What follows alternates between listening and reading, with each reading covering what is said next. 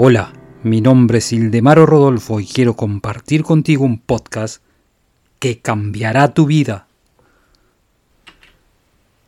La razón por la cual no puedes dejar de lado esos pensamientos que en definitiva te dañan es que tú estás controlado por tus emociones y no por el intelecto. Si tú te guías por el intelecto, tendrás la batalla ganada. Tú no serás exitoso la primera vez, pero a través del ejercicio te volverás un maestro. En esto como en todas las cosas.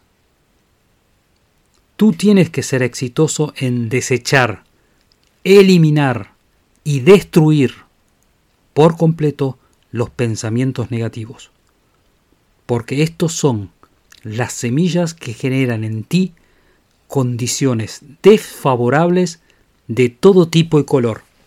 Sigue mi podcast y te daré la llave que abrirá todas las puertas del éxito.